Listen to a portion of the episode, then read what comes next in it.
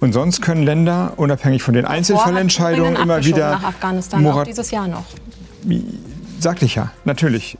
Das ist, immer, ist passiert, weil die Lageberichte ist ähm, nur den Einzelfall, die Einzelfallbeurteilung hätten möglich machen können. Aber den Ländern ist es nicht Aber möglich. Aber warum wurde das nicht gemacht? Die Grünen waren, also Sie haben da einen äh, Migrationsminister in Thüringen, einen Grünen. Hat er ja gemacht.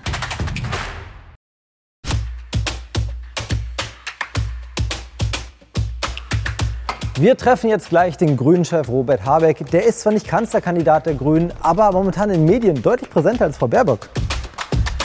Im grünen Wahlkampf ist nicht alles optimal gelaufen. Von Herrn Habeck würde ich gerne wissen, wie er das alles sieht. Und das werde ich ihn gleich mal fragen.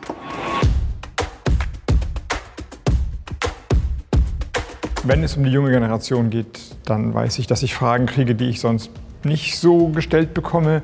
Insofern ein bisschen neugierig, ein bisschen hoffnungsfroh, aber trotzdem nicht aufgeregt. Hallo. Hallo, herzlich willkommen, Herr Tag. Hallo, Hallo grüß Sie. Moin, Moin hallo.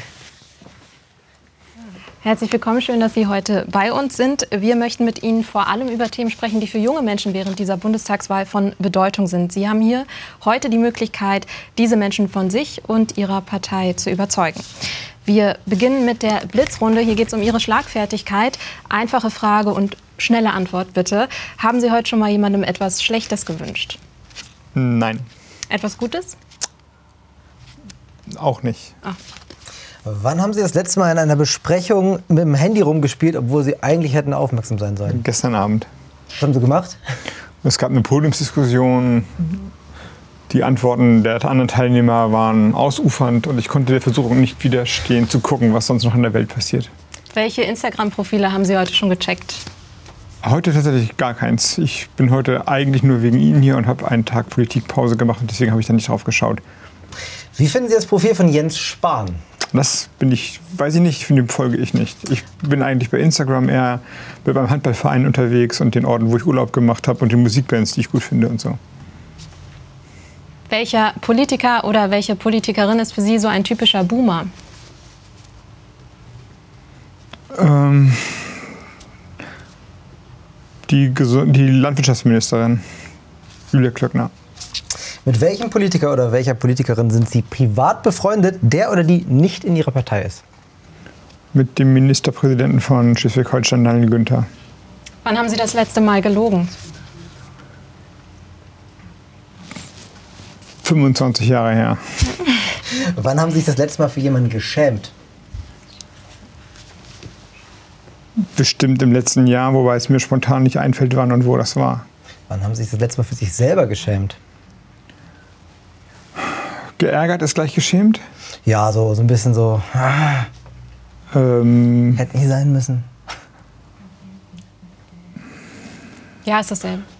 Ich, muss, ich muss überlegen, aber ich schätze mal auch im letzten Jahr. Ich müsste allerdings jetzt auch ein bisschen schauen, welches Ereignis es war. Aber ich, ich, weiß, ich weiß immer, wann es passiert. Ich kann mir jetzt nur keine Szene vorstellen. Immer dann, wenn ich mich provozieren lasse, ärgere ich mich im Nachhinein und schäme mich sozusagen dann dafür, weil ich weiß, dass ich das eigentlich nicht brauche und nur atmen müsste, aber es gelingt eben dann doch nicht immer. Was werden Sie am meisten an Angela Merkel vermissen? Sie selbst. Wovor haben Sie Angst? Ernste Antwort? Ja. Eigentlich nur eine, dass meine Kinder vor mir sterben. Dann steigen wir mal ins Politische ein. Und zwar, Sie sind traumhaft in den Wahlkampf gestartet. Bis zu 28 Prozent die Union überholt. Und dann ist eine Reihe von Skandälchen um Annalena Baerbock aufgedeckt worden, die vielleicht einzeln nicht sonderlich schlimm waren. Insgesamt aber den Eindruck hinterlassen haben, dass Sie sich nicht so professionell auf den Wahlkampf vorbereitet haben. Ist dieser Eindruck für Sie nachvollziehbar? Nee, der ist nicht nachvollziehbar. Aber Dass ein Eindruck entstanden ist, der Annalena geschadet hat, das ist ohne Frage so. Das hat sie selbst ja auch mehrfach beschrieben und gesagt. Und der wird jetzt korrigiert. Hoffentlich reicht die Zeit dafür, beziehungsweise ich gehe davon aus, dass die Zeit dafür reicht. Ähm, Ich kenne sie halt auch anders. Ähm, themenfest, äh, fleißig, energisch, leidenschaftlich. Aber es ist nicht mangelnde Professionalität gewesen. Nachdem Frau Baerbock aufgestellt worden ist, wurde auf Social Media, besonders von CDU und CSU, sofort hart gegen sie geschossen. Hat es Sie überrascht, mit welcher Wucht damit Dreck geworfen wurde? Stichwort Negative Campaigning? Nee, überhaupt nicht. Das wiederum hat auch mit Annalena Baerbocks mit ihr selbst nichts zu tun. Das wäre jedem mir anderen genauso passiert. Wir wussten, dass wenn wir sagen, ab jetzt wir auch ums Kanzleramt, dass wir voll in den Gegenwind laufen. Das, das war nicht überraschend. Es gibt einen Teil, aber der, glaube ich, kam nicht von Union und SPD, ohne dass ich es genau sagen kann, der tatsächlich spezifisch für Annalena Baerbock ist. Dass es gibt einen Anteil von Frauenhass, Frauenfeindlichkeit, Misogynie, Sexismus, der so auch würde ich sagen, noch nicht in der politischen Kampagne da war. Ähm, der kam aber jetzt nicht von den Parteien, würde ich denken. Hand aufs Herz, wie sehr hassen Sie es, gefragt zu werden, ob Sie der bessere Kanzlerkandidat gewesen wären? Schon ziemlich. Passiert oft, oder? Naja, ist jetzt im Moment die Frage, die mir eigentlich selten erspart wird. Und dazu ist eigentlich nichts zu sagen. Die Entscheidung ist gefallen, sie ist gut gefällt worden. Und ähm, äh, insofern ist es eine sinnlose Frage. Kommen wir zum Klima in einem Satz, was sind Ihrer Meinung nach die wichtigsten Maßnahmen, um schnell Emissionen einzusparen? Der Kohleausstieg. Das ist quasi das. Das ist der effizienteste Schritt. Er ist technisch vergleichsweise leicht machbar. Leicht ist natürlich nichts, aber man muss Stromproduktion kompensieren durch Stromproduktion. Wir wissen, wie es eigentlich geht. Natürlich müssen Windkraftanlagen errichtet werden. Es gibt Gemaule, es gibt Widerstand, auch teilweise berechtigte Sorgen oder Fragen. Aber wir wissen, wie es geht. Und der ist gesellschaftlich beschlossen. Also das Ob ist auch klar. Wir müssen es nur vorziehen, weil wir sonst insgesamt zu schlecht waren. Also das ist der größte Effekt und die einfachste Maßnahme. Sie fordern in Ihrem Wahlprogramm Klimaneutralität in 20 Jahren. Ein konkretes Jahr steht nicht drin, das ist dann 41 oder 42. Die Linke fordert Klimaneutralität schon bis 2035, genau wie viele Menschen auch aus der Wissenschaft. Ähm, hat die Linke da ambitioniertere Pläne oder ist das Augenwischerei, dass das funktionieren kann? Nee, ist ein bisschen komplizierter, wenn man einmal zwei Minuten ausreden darf. Ähm, es geht ja um ein Budget an CO2, also eine Menge an CO2, die nicht mehr in die Atmosphäre oder die nicht überschritten werden darf und die nicht größer werden darf. Und je schnell man engagiert vorangeht, umso länger hat man Zeit. Die Jahreszahlen verdecken, worum es eigentlich geht. Also insofern ist, wenn ich jetzt mal ein bisschen zugespitzt formuliere, gar nicht die entscheidende Frage, wann wird das letzte Kohlekraftwerk abgeschaltet, sondern wie schnell gehen möglichst sofort vom Netz. Und je mehr man so in der Gegenwart tut, umso mehr Spielraum hat man hinten raus. Und wir werden bestimmte Bereiche haben, die echt extrem schwer mit erneuerbaren Energien zu bestücken sind. Ich war gerade im Ahrtal, da wo die Flugkatastrophe war, da fuhr so ein fetter Räumpanzer der Bundeswehr lang. Ja, Gott, wenn der 2045 noch mit Diesel fährt, dann fährt er halt mit Diesel, der soll halt Menschenleben retten. Das ist nicht unser Problem. Unser Problem ist, dass wir schnell in der Gegenwart massive Einsparungen machen müssen, um das Budget möglichst lang strecken zu können. Also verhältnismäßig. Und deswegen sind wir auch nicht so ganz genau mit der Jahreszahl, weil es eigentlich nicht die Debatte ist. Die ist immer nur dann die Debatte, wenn Politik glaubt, von hier zu null ein gerader Weg. So ist es aber nicht. Wir wissen, dass Techniken schneller sich entwickeln, dass Menschen sich schneller umstellen. Das heißt, es kann auch so gehen, also in der Einsparung, beziehungsweise so in der, in der, in der Einsparung runter oder in der Entwicklung. Für den Kohleausstieg peilen Sie 2030 an und die ja. GroKo ist jetzt gerade bei bis 2038. Ist das zu schaffen oder ist das so richtig, äh, das könnte richtig tight werden, wenn nee, das geht? ist zu schaffen, auch notwendig, habe ich ja schon gesagt. Der, die Voraussetzung dafür ist der Ausbau von erneuerbaren Energien und den Stromnetzen. Das ist anspruchsvoll, aber möglich. Und wir glauben und können das auch ein bisschen belegen in der Vergangenheit, immer dann, wenn wir wirklich gut waren und wirklich engagiert dafür gekämpft haben, dann waren wir auch mal schneller. Wir müssen dreimal so schnell werden. Mhm. Dreimal so schnell wie in der Vergangenheit. Eine Sache, die sich immer anhören müssen, ist, dass der einzige grüne Ministerpräsident, Winfried Kretschmann, äh, seit zehn Jahren in Baden-Württemberg regiert und der Ausbau der Windenergie da kaum vorankommt. Im Jahr 2020 sind ins, insgesamt nur zwölf neue Windenergieanlagen gebaut worden. Während in Niedersachsen gerade 6300 Anlagen laufen, sind es im Südwesten gerade gerade mal 731. Äh, woran liegt das? Das liegt daran, dass die Förderung für Windkraft über das sogenannte EEG, das Erneuerbare Energiengesetz, nicht hoch genug ist für die Südländer. Im Süden, das ist trivialerweise richtig, weht der Wind nicht so stark wie an den Küsten. Mein Bundesland Schleswig-Holstein ist auch super bei der Produktion erneuerbarer Energien. Man muss also mehr in die Höhe gehen. In den Höhenlagen weht der Wind besser. Das heißt, man muss die Anlagen höher bauen, also sind sie teurer. Und wenn aber die Förderung irgendwann abgebrochen wird, dann lohnt es sich nicht mehr für die Anlagenerrichter, für diejenigen, die den Strom dann produzieren wollen, über Windkraftanlagen in die Höhe zu bauen. Und das ist das Problem gewesen. Die Förderung war für den Süden nicht gut genug. Das wusste Peter Altmaier, das haben wir hunderttausend Mal, na das stimmt nicht, aber häufig im Bundesrat und auch sonst vorgetragen. Das ist mit Absicht nicht gemacht worden. Ich würde sagen, um den Ausbau nicht vorankommen zu lassen. Es war. Das ist mutwillig. Ja, das ist Lobbyismus. Und äh, Sie sagten, war, ist das jetzt geändert worden? Jetzt, jetzt geändert worden, jetzt müsste es wieder losgehen. Das heißt, Baden-Württemberg äh, zieht jetzt an. Das hoffe ich, ja. Dafür gibt es ja auch eine klare Vereinbarung. Jetzt müssen halt die Flächen kommen. In Baden-Württemberg hat man sich darauf verständigt, zwei Prozent der Flächen auszuweisen. Und ähm, in Bayern passiert das nicht, aber jetzt müsste Fläche und Förderung zusammengehen und dann geht es los. Eine der, der äh, großen Kritikpunkte, der immer wieder kommt, ist, Deutschland kann es ja gar nicht alleine schaffen. Und gerade China wird dann immer wieder genannt. China hat jetzt zwar gesagt, die wollen klimaneutral werden bis 2060, sind aber extrem abhängig von der Kohle. Und da werden auch noch neue, da gehen auch noch neue Kohlekraftwerke ans Netz. Was tun Sie dafür, dass solche Staaten mitziehen bei der Bewältigung? Also hier gingen übrigens auch noch Kohlekraftwerke ans Netz, jedenfalls eins. Ne? Kohleausstieg beschlossen ja. und Datteln 4, ja. das war ein großes Kohlekraftwerk, ist dann zur Feier des Tages erstmal ans Netz gegangen. Weil also, es halt fertig war. Ja, aber trotzdem, die Empfehlung war trotzdem, ja. es nicht zu machen, kostet ja, halt Geld. Ja. Das, ist, ähm, das ist dann richtig. Man muss solche dann die Investitionen entschädigen. Aber zur Feier des Tages des Kohleausstiegs ein Kohlekraftwerk ans Netz zu bringen, ist schon, Zynisch. ich würde sagen, unlogisch an der Stelle. Ähm, die anderen Staaten müssen auch aus der Kohle raus, ist völlig klar.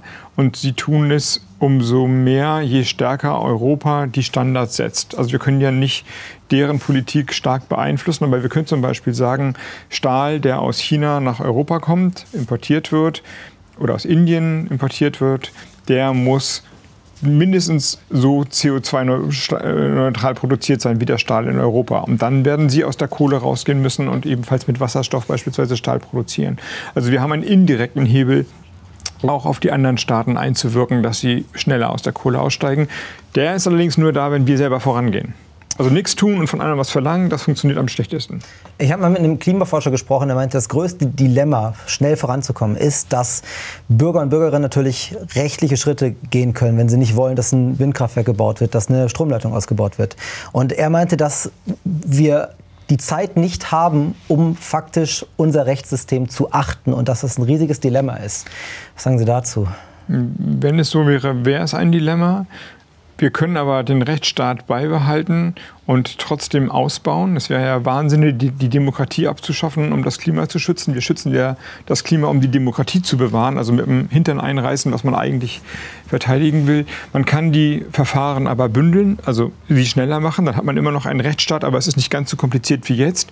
Beispielsweise, indem nicht jede einzelne Anlage oder jeder, jeder einzelne Standort angeschaut wird, sondern man weist Gebiete aus und sagt, hier hat Windkraft Vorrang. Und wenn dann Vogelarten gefunden werden oder ähm, Fledermäuse da rumfliegen, na, dann werden die damit leben müssen. Und hier hat man, oder auch nicht, leider, oder und hier gibt es dann Gebiete, da haben die Windkraftanlagen nichts zu suchen. Vögel, Fledermäuse, sie können sich da ausbreiten, wie sie wollen. Also man kartiert den Raum und dann gibt es einen klaren Ordnungsrahmen und dadurch ist die Klagemöglichkeit und auch die Planungsmöglichkeit, die Klagemöglichkeit etwas eingeschränkt und die Planungsgeschwindigkeit deutlich erhöht. Herr Habig, wenn es um das Einsparen von CO2 geht, dann spielt die Fleischindustrie eine bedeutende Rolle. Die weltweite Tierhaltung gehört mit rund 20 Prozent der Treibhausgasemissionen zu den wichtigsten Verursachern der globalen Erwärmung. Gesa vom Funkformat 100 Hektar Heimat hat daher diese Frage an Sie. Sehr geehrter Herr Habeck, mein Name ist Gesa, ich bin Landwirtin und Mitglied im Funkformat 100 Hektar Heimat. Mich würde interessieren, mit welchen Maßnahmen Sie die Tierhaltung in Deutschland weiterentwickeln möchten, wie viel Mittel dafür bereitstehen und wie Sie es verhindern wollen, dass wir künftig Schweinefleisch aus dem Ausland importieren, wo meist geringere Umwelt- und Tierschutzstandards vorherrschen. Vielen Dank. Was sagen Sie dazu? Also erstmal die erste Frage. Wir wollen die Tierhaltung an die Fläche binden.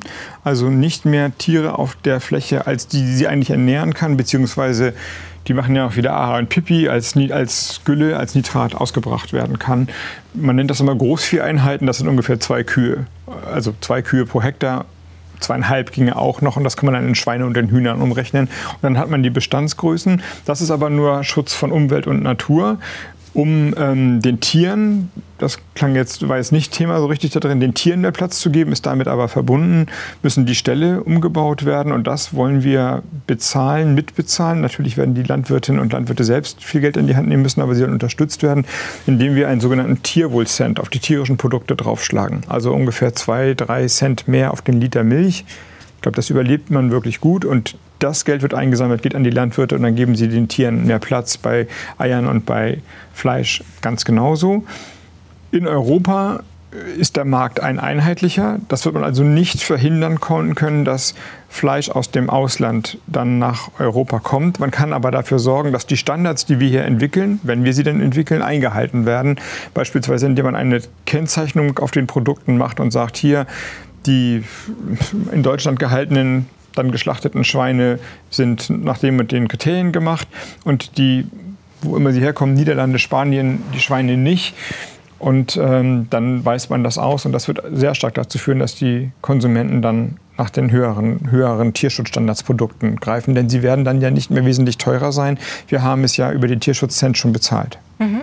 Gehen wir mal weiter zum nächsten Punkt, Herr Habig. Wenn man so der grünen Jugend zuhört, dann hat man das Gefühl, die haben sehr wichtige Punkte auf ihrer Agenda, die in ihrem Wahlprogramm gar nicht auftauchen. Anna Peters, Bundessprecherin der grünen Jugend, sagt zum Beispiel, in den aktuellen Debatten über das Ende von Verbrennungsmotoren, Braunkohleverstromung oder Kurzstreckenflügen fehle es bislang an Konzepten, die sicherstellen, Zitat, dass der Wandel nicht auf dem Rücken der Lohnabhängigen ausgetragen wird. Was sagen Sie denn dazu? Dass sie uns nicht meinen kann. Und wenn, hätte sie einen Antrag beim Parteitag stellen können und hat sie wahrscheinlich auch, hat ihn dann möglicherweise verloren, weil das Konzept selbst nicht ausgereift war. Mhm. Um Deutschland schnell klimafreundlich zu machen, wollen die Grünen jährlich zusätzlich 50 Milliarden Euro investieren. Die Ausgaben sollen kreditfinanziert werden, wofür eine Grundgesetzänderung notwendig wäre, in der, in der die Schuldenbremse reformiert werden müsste. Hierzu auch eine Frage aus unserer Community. Und sie lautet, ich lese mal vor, ihr wollt die junge Generation nicht mit den Folgen des Klimawandels belasten, aber wer soll die ganzen Schulden bezahlen, die ihr aufnehmen wollt, um Deutschland klimaneutral zu machen? Etwa die junge Generation?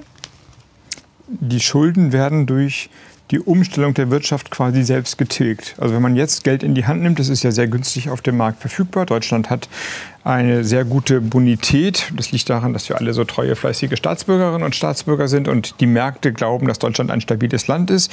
Deswegen können wir uns Geld leihen und müssen weniger zurückzahlen, als wir uns leihen. Dieses Geld stecken wir in die Klimaschutzmaßnahmen. Dadurch werden dann Automobil, Bahnschienen, Stahlöfen, was der Geier was, Gebäude alle neu gebaut, neu saniert. Das schafft die Klimaneutralität, ist aber auch gleichzeitig ein Wirtschaftsfaktor. Leute arbeiten da drin, zahlen ihre Steuern. Mit den Steuern zahlen wir weniger Geld zurück, als wir aufgenommen haben. Wir haben das mal durchrechnen lassen. Das Konzept geht auf. Nach 20, nach 30 Jahren haben wir keine höheren Schulden, als wir sonst hätten, aber eine klimaneutrale Gesellschaft. Mhm. Aber in 20, 30 Jahren, das entspricht ja das, äh, dem, dass die junge Generation, die jetzt jung ist, eben in 20, 30 Jahren erst äh, quasi entlastet würde und so lange. Ja gut, man muss sich halt entscheiden. Entweder gibt es keinen klimaneutralen Wohlstand, mhm. sondern die Gesellschaft verbrennt weiter fossile Energien oder wir stecken da Geld rein. Wenn man sich dafür entscheidet, Geld reinzustecken, ist die Frage, wer bezahlt Entweder jeder und jede für sich, Privatpersonen, Unternehmen, Mieterinnen, die dann für die sanierten Wohnungen zahlen müssen, oder wir alle gemeinsam, indem wir die einmalig günstigen Kreditbedingungen nehmen und uns gegenseitig unterstützen. Mhm. Und ich würde sagen, also jetzt mal ein bisschen frech formuliert, Letzteres ist auf jeden Fall die bessere Alternative. Die Schulden werden nicht zu einem Problem. Im Gegenteil, sie sind am Ende genauso da wie davor und wir haben den Wohlstand geschaffen, in dem man dann leben will. Also wenn ich heute 18 wäre, ich würde immer dieses Modell bevorzugen. Mhm. Nächste Frage, aber ungefähr gleiche, gleiches Themengebiet. Die grüne Klimapolitik kann trotzdem teuer für uns alle werden oder zumindest teurer, als es jetzt gerade der Fall ist. Es geht um höhere Spritflug- und Strompreise. Den einen wird es mehr treffen, den anderen weniger. Eines ihrer großen Wahlversprechen ist ja, den Klimaschutz sozial verträglich zu machen. Hohe Preise sollen durch ein Energiegeld von in etwa 75 ähm, Euro wieder bei den Bürgerinnen und Bürgern landen. 75 Euro, das hört sich für mich schon nach sehr wenig an, wenn ich beispielsweise auf dem Land lebe und auf mein Auto angewiesen bin. Wie können Sie garantieren, dass Menschen auf dem Land nicht draufzahlen am Ende? Also erstmal ist es wahrscheinlich für die allermeisten Menschen mehr, als sie durch höhere Preise bezahlen müssten.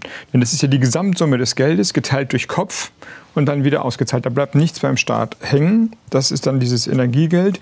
Und es ist so, dass sehr reiche Menschen, einkommensstarke Haushalte oder Personen nennt man es immer, ungefähr dreimal mehr fossile Energien verbrauchen als einkommensschwächere Haushalte. Das heißt, wenn man das Geld zusammenschiebt und durch Kopf teilt, haben die einkommensschwächeren Haushalte in der Regel, auf Ihre Frage komme ich gleich, in der Regel mehr, als sie bezahlen müssten. Es findet ein Ausgleich, eine Art Umverteilung im System statt. Insofern, das mag wenig klingen, kann ja auch mehr werden. Wenn es gut funktioniert, können wir den CO2-Preis ja auch noch ein bisschen weiter anheben, wenn wir wollen. Aber es ist wahrscheinlich für die allermeisten Menschen im Durchschnitt des Lebens mehr überkompensiert sozusagen, was man als, ähm, als Preis auf fossile Energien draufnimmt. Mhm. Aber es gibt Sondersituationen, völlig unstrittig. Ländlicher Raum, altes Auto, genau. Notwendigkeit zu pendeln, keine Bus- und Bahnanschlüsse, das stimmt. Da wollen wir zusätzlich über einen Fonds, der aber links sozial gestaffelt ist. Also wenn du sagst, ich bin schon Millionär, ich muss jetzt auch so weit fahren, das kann ich mir kaum leisten, dann kriegst du halt nichts mehr. Dann kriegst du das Energiegeld, aber ähm, du kriegst nichts mehr. Aber wenn die Einkommenssituation schlecht ist, dann soll der Kauf eines neuen Autos damit noch unterstützt werden. Denn darum geht es ja. Es geht am Ende darum, auch die einkommensschwächeren Bestandteile äh, der Gesellschaft zu befähigen, auf Klimaneutralität umzusteigen. Den Kauf eines E-Autos, meinen Sie? Eines E-Autos, eines gebrauchten E-Autos. Ähm, kann auch später andere Techniken geben, genau. Aber in der Zwischenzeit, bis jeder sich so ein E-Auto besorgen kann. In der ähm, Zwischenzeit gibt es das Energiegeld. Mhm. Und wenn ich dann, also wenn ich auf dem Land lebe, dann interessiert mich meinetwegen der Durchschnitt nicht, aber 75 ja, Euro. Wenn man auf dem Land lebt, gibt es noch die Pendlerpauschale. Ja, wenn man auf dem Land lebt, gibt es noch die Pendlerpauschale. Das mhm. ist eine steuerliche Möglichkeit, die Fahrtwege abzu, ähm, steuerlich abzusetzen. Die wird ebenfalls angehoben. Da waren wir nie Fan davon. Das machen wir jetzt aber mit und stellen das auch nicht mehr in Frage, um genau für diese Pendlerinnen dann ähm, sozialen Ausgleich zu schaffen. Und ich würde denken, dass die erhöhte Pendlerpauschale plus das Energiegeld reicht, um die Kosten, die dann der Liter Benzin mehr kostet, zu tragen. Die Pendlerpauschale, die gilt doch nur für den direkten Arbeitsweg, oder? Also wenn du zur Kita fahren musst oder zum Großeinkauf. Das gilt nur für so. den Arbeitsweg, genau. genau. Also da kann man nicht alle. Also ja, nun, der Sinn von, nochmal, der Sinn von CO2-Besteuerung mhm. ist ja, dass man dass man das nächste Auto, wenn man aufs Auto angewiesen ist, ähm, emissionsfrei kauft. So, das ist ja der Sinn. Das heißt, es muss ja, ein, es muss ja einen Effekt haben. Man kriegt das Energiegeld, um die sozialen Spannungen nicht zu groß werden zu lassen. Es gibt die Pendlerpauschale, um dem Leben auf dem Land Rechnung zu tragen. Und trotzdem soll ja der Effekt, das ist ja ein gewollter Effekt, ist ja ein gewünschter Effekt, dass die Leute sagen, ah, jetzt wird das Tanken teurer, das Auto ist 15 Jahre alt, zwei Jahre mache ich noch, aber dann verabschiede ich mich davon, dann gibt es vielleicht schon ein paar gebrauchte Immobilien, dann steige ich ein. Und wenn dann aber das Immobil, keine Ahnung, was es dann kostet, 10.000 Euro kostet statt 5.000 Euro, dann sagt man, für den Fall, wenn du immer noch wenig verdienst, gibt es noch einen Zuschuss, dass du dir das auch leisten kannst. Aber die Umstellung auf eine andere Mobilität, auf eine CO2-neutrale Mobilität, die ist ja politisch gewollt.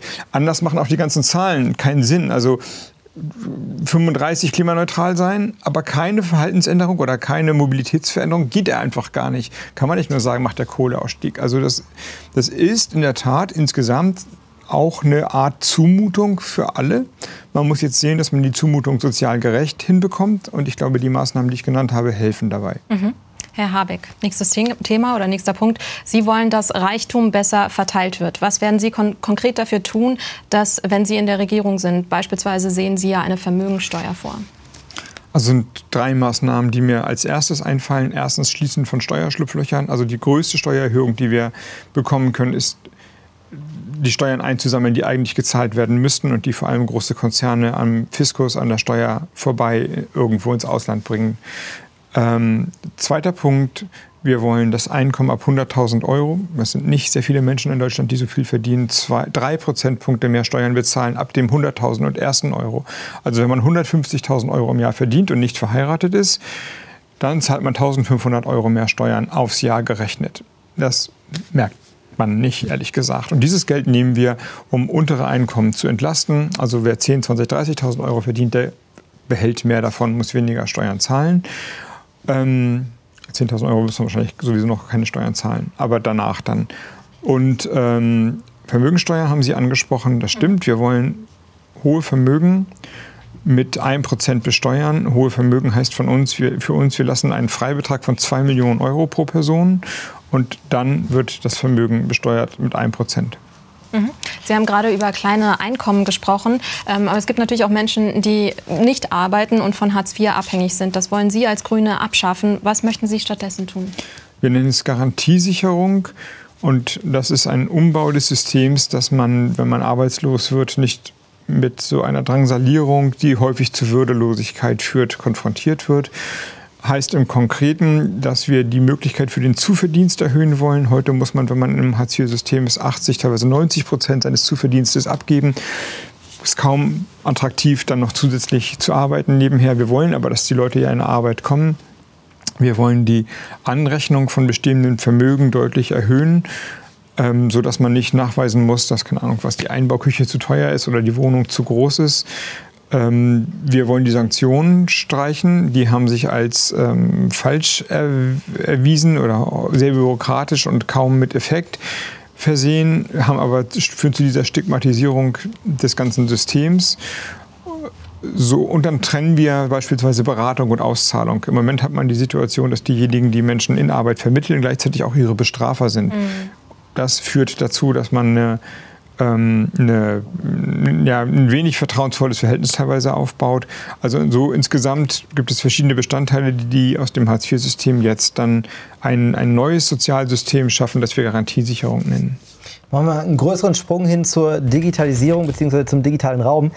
Ich muss Ihnen als Grünen ja nicht erzählen, dass Hasskommentare online teilweise ein großes Problem sind, äh, wo man ja teilweise enorm angefeindet wird. Und Sie schreiben im Wahlprogramm, Hass und Hetze im Netz begegnen wir mit verbesserter Strafverfolgung und zivilrechtlicher Durchsetzung für Betroffene. Und ganz ehrlich, ich habe das schon über die Jahre jetzt von sehr vielen Leuten gehört, äh, insbesondere wenn man mit Social Media zu tun hat. Aber also wirklich habe ich jetzt nicht bislang den Eindruck bekommen, dass sich was geändert hat. Was ist eine konkrete Maßnahme, die da wirklich in der Realität einen Unterschied machen kann?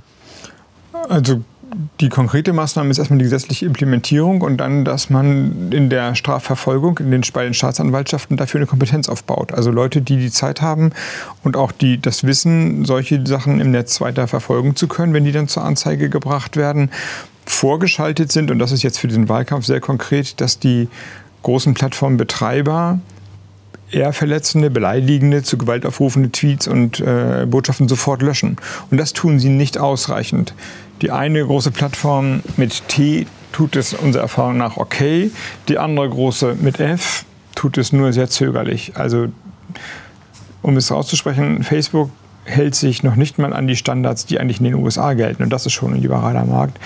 Und das ist im Zweifelsfall dann eben politisch auch zu sanktionieren. Und wenn das dann an dem Pranger steht und auch dann verfolgt wird, dass die Gesetze nicht eingehalten werden, dass nicht so schnell gelöscht wird, wie es eigentlich notwendig wäre, dann werden die das schon tun. Sie sagen, dass wir in Deutschland stark unterdigitalisiert sind. Sie sind aber skeptisch, was die sofortige Schaffung eines Digitalministeriums betrifft, da diese zu viel Zeit in Anspruch nehmen würde. Da haben Sie gesagt, ich weiß aus eigener Erfahrung, wie lange es dauert, ein neues Ministerium zu bauen. Gleichzeitig werben Sie im Wahlkampf für ein neues Klimaschutzministerium. Würde das dann schneller gehen? Kann. Die Häuser sind den Umzug geübt. Also wir hatten die klimaschutzrelevanten Bereiche sind ja Energieproduktion, Bauen und Wohnen und Verkehr. Verkehr ist selber ein großes Haus. Das ist eigentlich zu groß, um es noch mit anderen Sachen zu integrieren. Aber Bauen und Wohnen und Energiepolitik war schon mal im Klimaschutz, also im Umweltministerium. Das heißt, wenn man diese Abteilung aus dem Wirtschafts- bzw. dem Innenministerium rausziehen würde und mit den Klimaabteilung des Umweltministeriums vereinen würde oder zum Umweltministerium bringen würde, wäre das einfacher als bei der Digitalisierung, weil die das schon kennen. Die wissen, wie die Sprünge zwischen den Häusern zu laufen haben und zu organisieren sind. Deswegen spricht auch nicht prinzipiell etwas gegen das Digitalisierungsministerium. Also ich würde jetzt nicht sagen, das ist ein politisches No-Go. Ich weiß nur, dass manchmal ein halbes, dreiviertel Jahr und das ist die Landesebene. Die Bundesebene ist ja noch größer, vergeht, bis dann so ein Ministerium ins Laufen kommt. Das muss man sich also gut überlegen, ob man es tut. Bei den Energiepunkten scheint es mir einfacher und deswegen auch vertretbarer, weil die Wechsel zwischen den Häusern schon ein paar Mal stattgefunden haben. Mhm. Herr Habeck, wir kommen zum Thema Migration. Im grünen Wahlprogramm steht, Abschiebungen in Kriegs- und Krisenländer werden wir beenden, den Abschiebestopp nach Syrien und Afghanistan bundesweit wieder einsetzen. Trotzdem haben die Grünen auf Landesebene immer wieder nach Afghanistan abgeschoben, beispielsweise in ihrem Land, Schleswig-Holstein, aber auch in Thüringen und Baden-Württemberg. Und das sogar noch in diesem Jahr. Sind die Grünen unehrlich, wenn es um Abschiebungen geht? Abschiebungen in, also die Liste der Länder, an die abgeschoben werden darf oder nicht abgeschoben werden darf, wird außenpolitisch hergestellt. Das ist die sogenannte Lageeinschätzung, die das Außenministerium macht. Wenn die da ist, das ist sozusagen die juristische Grundlage für die Länder. Dann entscheiden Behörden, das wird ja in der Regel nicht politisch entschieden, entscheiden Behörden, die das Ausländerrecht betreuen, das sogenannte Ausländerrecht muss man dazu sagen, ob abgeschoben werden soll oder nicht. Beispielsweise Straftäter oder Gefährder werden dann manchmal auch in solche Gebiete abgeschoben, was ich prinzipiell auch für richtig halte. Und dann kann die Politik es manchmal Menschen stoppen. nach Afghanistan abgeschoben werden, wenn sie in Deutschland nein, nein, Afghanistan, Afghanistan nicht, aber dass Straftäter und Gefährder abgeschoben werden, halte ich insgesamt für richtig. Bleiben wir beim Thema Afghanistan. Genau, und dann kann die Politik in verschiedenen Fällen eingreifen, politisch eingreifen, aber sie muss einen guten Grund haben, den Verwaltungsakt aufzuheben, weil die Rechtsgrundlage des Außenministeriums nicht ausreichend war war das sehr schwer möglich. Ja, das stimmt so nicht ganz. Also Pro Asyl sagt immer wieder äh, oder hat, vertritt den Standpunkt, dass die Entscheidung des, äh, der Lagebericht des ähm, Außenministeriums gar nicht ähm, zwingend bindend ist für die Länder. Also die Länder könnten, wenn sie wollten, ähm, separat agieren. Die Länder können, also die Politik kann in den Ländern Einzelfallentscheidungen treffen. Die müssen aber dann gegen den Verwaltungsakt der Abschiebung vorgehen. Also sie müssen es begründbar tun. Das kann man eigentlich nur, wenn man sagt, wir Im haben Fall eine, von Afghanistan. Genau, wir haben andere Erkenntnisse über Afghanistan. Und so wurde es dann auch getan. Also ein Beispiel ist Thüringen. Also der letzte Flieger nach Afghanistan, der noch geplant war, bevor der Abschiebestock jetzt logischerweise dann ähm, erlassen wurde, hatte aus dem rot-rot-grün mitregierten Bundesland äh, Thüringen einen Afghanen an Bord. Und das ist, bevor der Flieger gestoppt wurde, vom dortigen Justizminister untersagt worden, sozusagen im letzten, im letzten Moment. Und sonst können Länder, unabhängig von den Einzelfallentscheidungen, immer wieder... nach Afghanistan, auch dieses Jahr noch. Sagte ich ja, natürlich. Das ist, immer, ist passiert, weil die Lageberichte ist ähm, nur den Einzelfall, die Einzelfallbeurteilung hätten möglich machen können. Aber den Ländern ist es nicht Aber möglich. Aber warum wurde das nicht gemacht? Die Grünen waren, also Sie haben da einen äh, Migrationsminister in Thüringen, einen Grünen. Hat er ja gemacht. Warum nicht vorher? 2018, 2019, 2020 wurde immer, immer noch abgeschoben. Weil Und ich meine, damals, äh, Afghanistan war auch damals kein sicherer Staat. Weil auch Minister an Recht und Gesetz gebunden sind. Und die Rechtsnorm baut sich so auf, dass die Lagebeurteilung die entscheidende Grundlage für die Beurteilung der Länder sind. Das Land Thüringen oder Schleswig-Holstein, die haben ja keine eigene Außenpolitik, kein eigenes Außenministerium.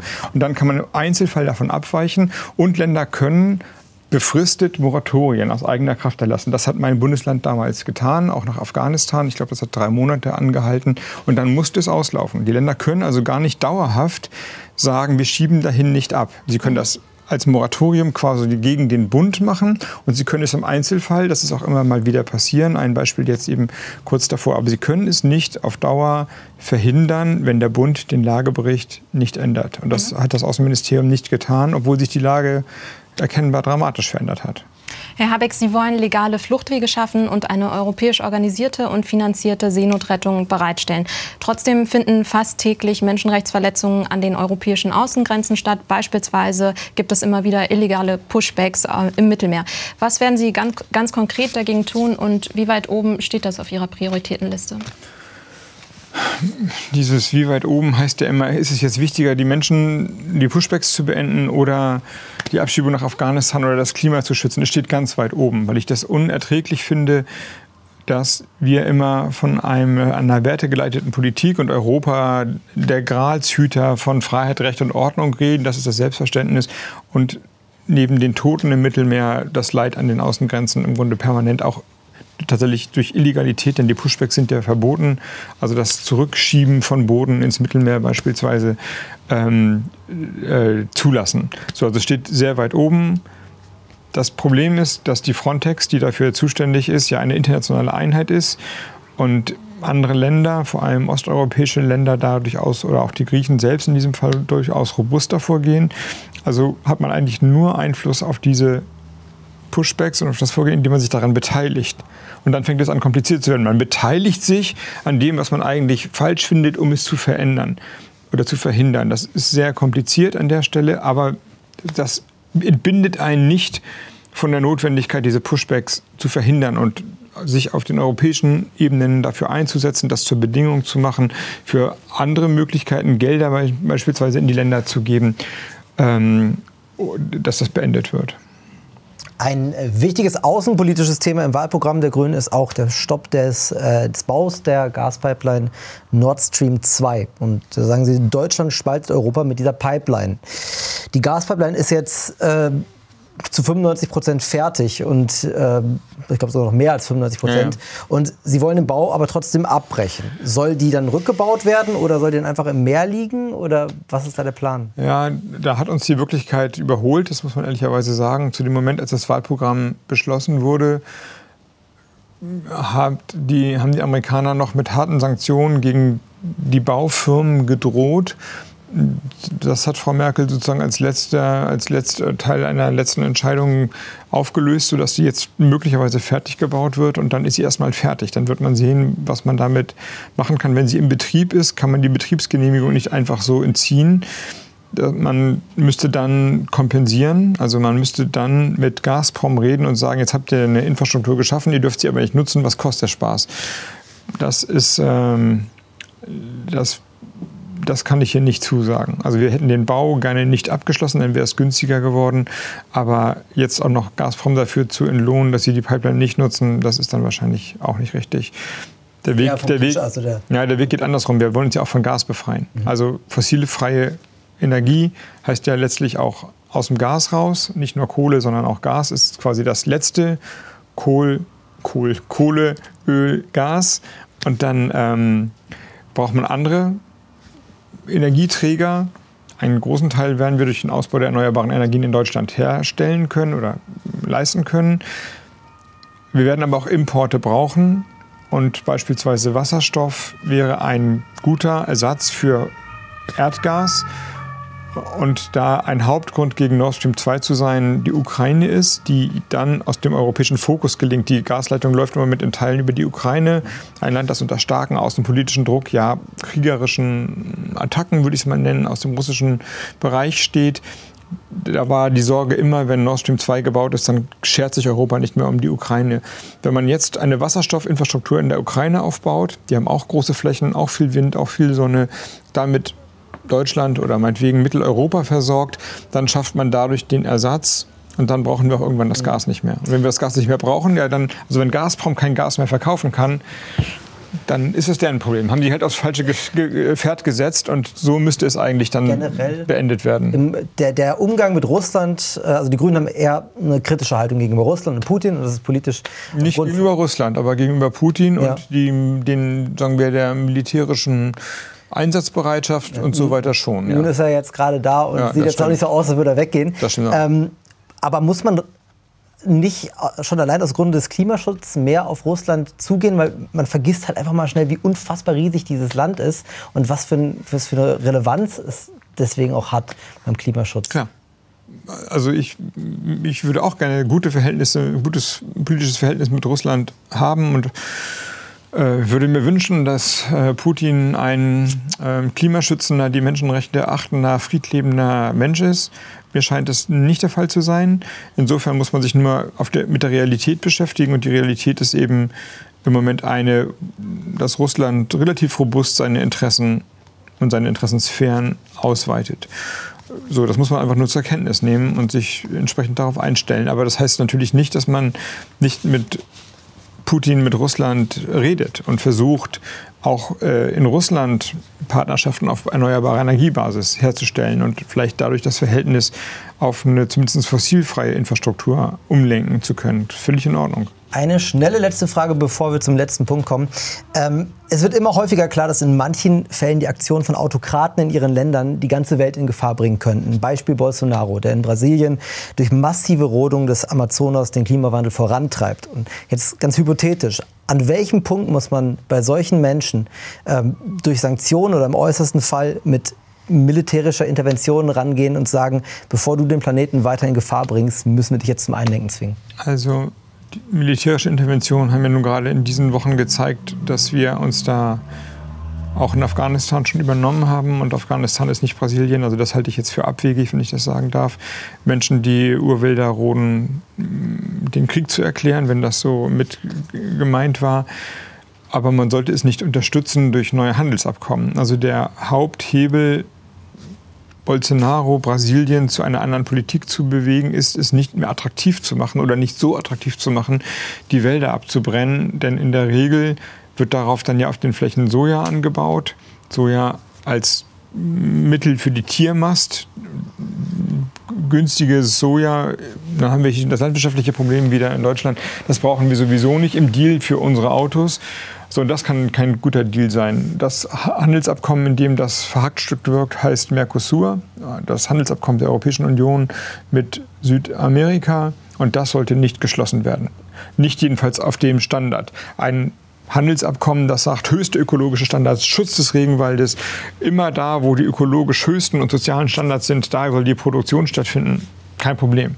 Aber nicht ein Handelsabkommen, das den Wettlauf zur Zerstörung der Erde und Natur noch weiter antreibt. Mhm. Herr Habeck, unsere Zeit ist fast abgelaufen. Am Ende unserer Interviews bekommt jeder Politiker und jede Politikerin äh, 30 Sekunden Zeit, also die Chance, noch einmal junge Menschen von der eigenen Partei zu überzeugen. Wie gesagt, 30 Sekunden ab jetzt und genau in diese Kamera.